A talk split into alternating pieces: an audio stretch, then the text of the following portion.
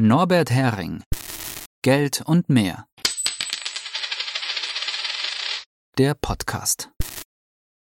Der erste WHO-Chef machte kein Hehl aus seinen antidemokratischen Plänen für die Organisation. 27.06.2023 Brock Chisholm, Gründer und erster Generaldirektor der Weltgesundheitsorganisation WHO, hat nie ein Geheimnis daraus gemacht, dass er den Menschen alle Loyalität zu und Verankerung in Gruppen, Nationen und Kulturen abgewöhnen wollte, um eine technokratische Weltregierung zu errichten. Seine Handschrift ist bis heute zu erkennen als der Deutsche Bundestag am 12.05. stark verspätet zum ersten Mal über den WHO-Pandemievertrag und die Reform der internationalen Gesundheitsvorschriften debattierte, die der WHO einen kräftigen Machtgewinn bescheren würden, kleideten die Ampelfraktionen dies in Lobeshymnen aus Anlass des 75. Geburtstags der Organisation ein Redner fast aller Fraktionen, sowohl der Ampelparteien als auch der loyalen Opposition aus Union und Linken, verdammten jegliche Kritik an Souveränitätsverzicht zugunsten einer kaum demokratisch kontrollierten und von zweckgebundenen Spenden der Konzerne abhängigen WHO als Verschwörungstheorie ein Name, der in den Lobeshymnen auf 75 Jahre WHO überraschenderweise nicht fiel, war Brock Chisholm. Überhaupt wird sein Name kaum je genannt. Der Kanadier war Chef der Interimskommission, die die WHO schuf, und er wurde deren erster Generalsekretär. Zuvor war er oberster Sanitätsoffizier der kanadischen Armee und kurzzeitig Gesundheitsstaatssekretär gewesen. Die Tatsache, dass man ihn selbst im großen Jubiläumsjahr seiner Organisation so ungern nennt, hat mutmaßlich damit zu tun, dass Chisholm ein bisschen zu offenherzig und mitteilsam war, was seine Ziele anging. Und zwar schon bevor er zum Chef der Kommission zur WHO-Gründung gewählt wurde. Seine Ansichten und Absichten waren, um es milde auszudrücken, im gemeinen Volk nur begrenzt konsensfähig. Lange bevor Chisholm zum WHO-Gründer auserkoren wurde, argumentierte er öffentlich, es sei notwendig, Familientradition und enge Familienbande, Loyalität zum Heimatland und religiöse Dogmen aus den Köpfen der Menschen zu entfernen, um eine rationale Weltregierung errichten zu können.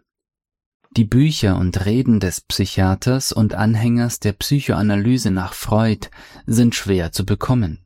Ich stütze mich im Folgenden auf das freundliche Porträt von John Farley in dem Buch Brock Chisholm The World Health Organization and the Cold War aus dem Jahr 2008, gelesen im Internet über Google Books und auf Chisholms Buch Prescription for Survival aus dem Jahr 1957, zu Deutsch Rezept für das Überleben, das ich mir besorgen konnte. Letzteres zeigt, dass sich seine Ansichten und Absichten bis zum Ende seiner Arbeit bei und an der WHO nicht nennenswert geändert haben. Laut Farley wurde Chisholm im Oktober 1945 als stellvertretender kanadischer Gesundheitsminister eingeladen, in Washington vor einer hochkarätigen Zuhörerschaft die William Alanson White Memorial Lectures zu halten er beschäftigte sich darin mit der Frage, wie man die menschheitsbedrohende Gefahr weiterer Kriege abwenden könne. Chisholm diagnostizierte als Ursache von Kriegen die Moral, das Konzept von richtig und falsch.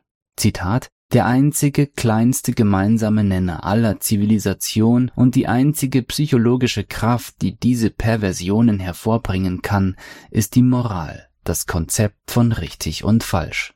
Zitat Ende. Die Menschenrasse müsse befreit werden von der lähmenden Last von Gut und Böse.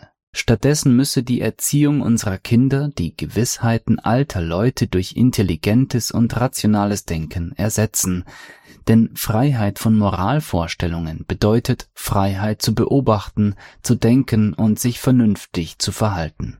Seiner Ansicht nach hatte die Menschheit nur 15 bis 20 Jahre, um diese Umstellung zu einer gänzlich neuen Art von Erziehung zu schaffen, bevor ein neuer Krieg ausbrechen würde.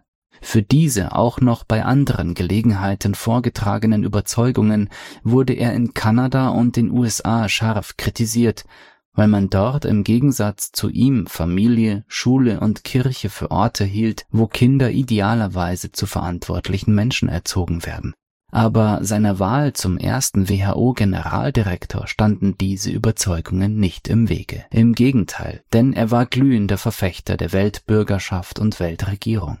Sein Weltbild war ultramaterialistisch und wissenschaftsgläubig, wobei er als Wissenschaft nur die mechanistischen Ursache-Wirkungsbeziehungen der Physik akzeptierte, wie sie bis Ende der 1920er Jahre zu gelten schienen, bis Heisenberg, Bohr und andere die Quantenmechanik und ihre Unschärfen etablierten Dasselbe veraltete mechanistische Weltbild mit klaren Zusammenhängen von Ursache und Wirkung wendete Chisholm auch auf das menschliche Denken und Empfinden an. Mythen und Erzählungen, die die Fantasie anregen, Moral und die Lebensweisheiten vergangener Generationen vermitteln, fand er hochgefährlich. Zitat Jeder Mann, der seinem Sohn erzählt, dass die Sonne nachts untergeht, trägt direkt zum nächsten Krieg bei.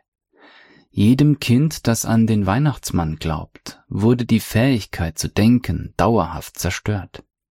Es wird ein Mann werden, der mit 40 Jahren Magengeschwüre hat, der einen wunden Rücken bekommt, wenn es eine schwere Aufgabe zu erledigen gibt, und der sich weigert, realistisch zu denken, wenn ein Krieg droht. Zitat Ende. Durch solche kontroversen Reden erlangte er eine gewisse Berühmtheit, Unbeschadet davon wurde Chisholm auf der New Yorker International Health Conference 1946 zum Exekutivsekretär der Interim-Kommission ernannt, die die WHO gründen sollte. In seinen Reden in dieser Funktion forderte Chisholm Staatsbürgerschaften durch eine Weltbürgerschaft zu ersetzen und verdammte weiter kulturell gefärbte Mythen und Märchen weil sie das klare Denken in Ursache und Wirkung verhinderten und dadurch Kriege und das Leid der Welt verursachten. Denn vernünftige Menschen ohne irrationale Loyalitäten würden keine Kriege führen und sich der Wohlfahrt der gesamten Menschheit verpflichtet fühlen. Kurz bevor die WHO-Gründung durch Beitritt des 26. Landes auf den Weg gebracht werden konnte, verband er seine Theorie mit der Arbeit der künftigen WHO. Er schrieb, Gesundheit werde nun nicht mehr nur als gesunder Körper und gesunder Geist verstanden, sondern schließe auch soziale Gesundheit ein, die Fähigkeit in Harmonie mit anderen Menschen, mit anderen Ideen, Traditionen, Religionen und mit anderen Sozialsystemen in der ganzen Welt zusammenzuleben. Wörtlich lautet die Definition in der Präambel der Verfassung der WHO, Zitat, die Gesundheit ist ein Zustand des vollständigen körperlichen, geistigen und sozialen Wohlergehens und nicht nur das Fehlen von Krankheit oder Gebrechen. Zitat Ende. Er schrieb, mit der nun fest verankerten Definition der WHO von Gesundheit seien unvernünftige Ergebenheit und Loyalitäten als Anzeichen von geistiger und sozialer Gesundheitseinschränkung zu betrachten im Jahr 1947, also auch noch bevor er zum WHO-Generaldirektor gewählt wurde, verkündete Chisholm, Zitat, es wird zunehmend akzeptiert, dass es notwendig ist, dass wir alle Weltbürger werden und viel von unserer nationalen Souveränität aufgeben. Zitat Ende. Trotz oder wegen der vielen Reden und Publikationen, in denen Chisholm sein Weltbild und seine Ziele dargelegt hatte, wurde er am 21.07.1948 unter Ausschluss der Öffentlichkeit von der Weltgesundheitsversammlung mit 46 gegen zwei Stimmen zum ersten Generalsekretär der WHO gewählt er wurde Kandidaten vorgezogen, die erheblich mehr Erfahrung in Gesundheitspolitik aufweisen konnten als er. Chisholm im Jahr 1957 Laut John Farley legte Chisholm bei der Auswahl des Personals der WHO großen Wert darauf, dass die erfolgreichen Kandidaten sich wie er als Weltbürger verstanden, die keine irrationalen Bindungen an eine Religion oder die Kultur und Nation ihrer Herkunft hatten. In seinem Buch Prescription of Survival von 1957 berichtet er stolz von einem Mitarbeiter des WHO-Sekretariats, der von Heimaturlauben sehr unglücklich zurückgekommen sei, weil er es als schmerzhaft empfand, welch kleinkarierten Sorgen und Bedürfnisse seine Verwandten umtrieben, während er damit beschäftigt war, die Welt zu retten. Zitat deren Einstellungen und ihre Ansichten waren nicht mehr länger seine. Er war ein funktionierender Weltbürger geworden. Zitat Ende. Das waren die Leute, mit denen Chisholm die WHO bevölkerte, worauf er nicht nur ein bisschen stolz war. Ganz am Ende seines Buches, nachdem man sich lange über seine absonderlich anmutenden Ansichten und Folgerungen gewundert hat, macht Chisholm noch ganz deutlich, was er von kultureller und nationaler Verwurzelung hält.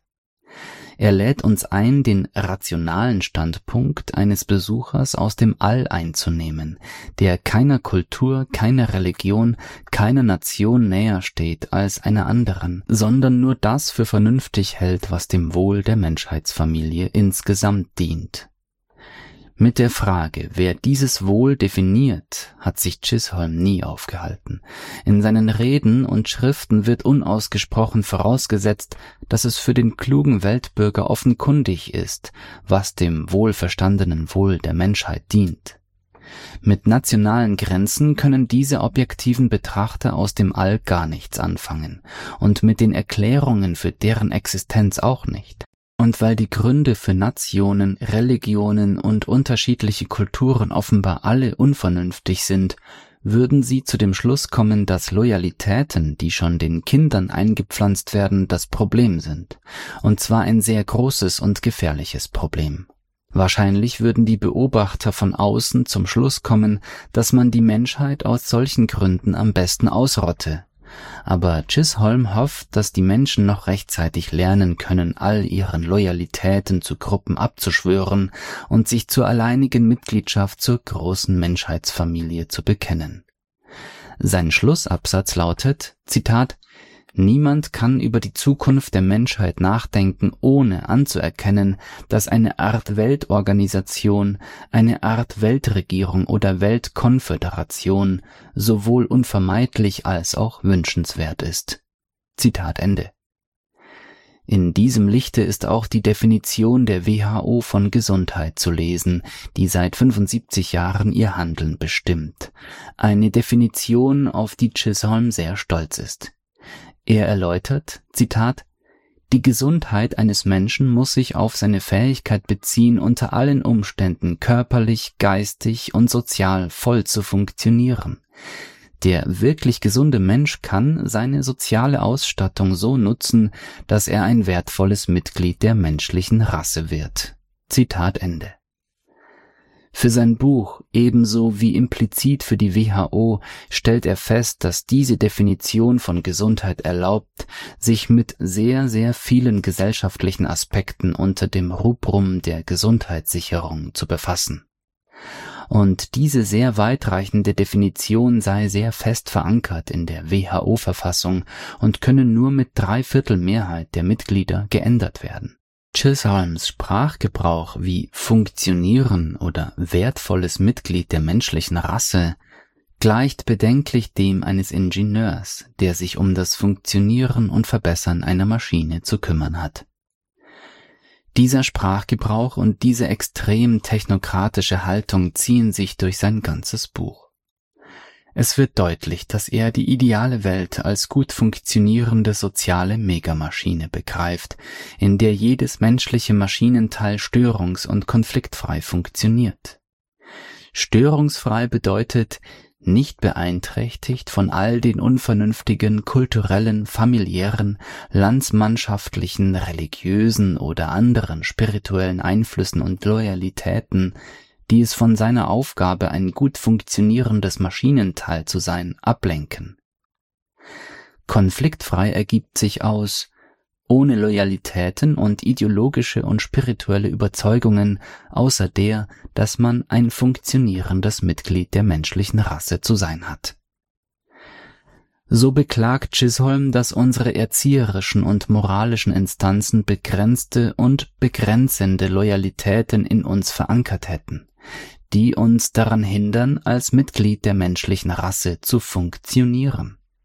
Seine langen Tiraden dagegen, Kindern Geschichten, Mythen und Märchen zu erzählen, die nicht im strengen Sinne wahr sind und daher ihre Fähigkeit beeinträchtigen, klar im Sinne von Ursache und Wirkung zu denken, begründet Obermaschinist Chisholm so. Zitat Die menschliche Rasse kann es sich nicht leisten, gutes Material zu verderben, gutes Material, das zu ihrer letztendlichen Sicherheit beitragen könnte. Zitat Ende. Schlussfolgerungen es sollte klar geworden sein, dass die antidemokratisch global technokratischen Ansichten und Ziele des ersten WHO-Generaldirektor keine unbedeutende Verirrung waren. Alle, die ihn in sein Amt gebracht haben, wussten genau Bescheid. Die WHO-Verfassung spiegelt seine Ansichten wider, jedenfalls in seiner Sicht. Und er war es, der das Personal der WHO daraufhin auswählte, dass es genauso dachte wie er, dass es sich in seinem Sinne als Weltbürger fühlte. Eine so entstandene Organisationskultur entwickelt oft sehr starke Beharrungskräfte. Blickt man in die Gegenwart und die Zukunft, so wie die WHO und ihre Unterstützer sie sich vorstellen, kann man kaum umhin, Kontinuitäten zu bemerken. So soll in den internationalen Gesundheitsvorschriften die Zuständigkeit der WHO stark erweitert werden von Risiko für die öffentliche Gesundheit auf alle Risiken, die sich auf die öffentliche Gesundheit auswirken können.